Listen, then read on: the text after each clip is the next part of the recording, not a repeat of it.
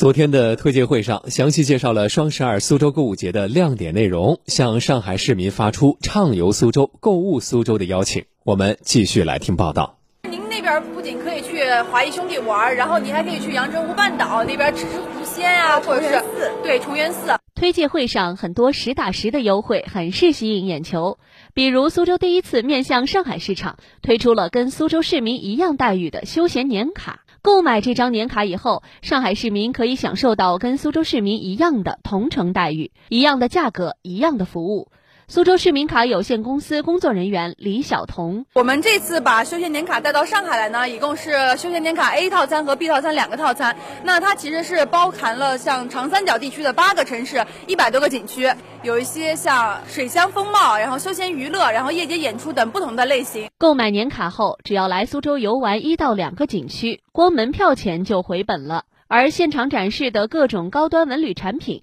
也将在双十二有大额优惠。宋锦公益公司工作人员小邓：原价九百九十的礼盒，一条真丝的丝巾，然后加一个宋锦的小手包，加一个宋锦的书签，原价九百九，现价是三九九。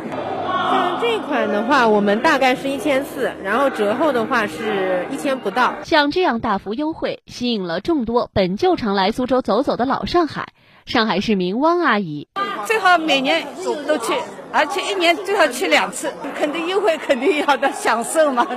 对吧？而苏州市旅游主管部门则表示，本次活动旨在打通苏沪两地文化旅游资源，扩大优质文旅资源影响力，为双十二苏州购物节预热加推，以文化赋能文旅消费。活动期间的各种特色项目和优惠还有很多。苏州市文广旅副局长孙健，我们今年苏州的旅游的策划是分了四季。那么在冬天呃游苏州，那我们是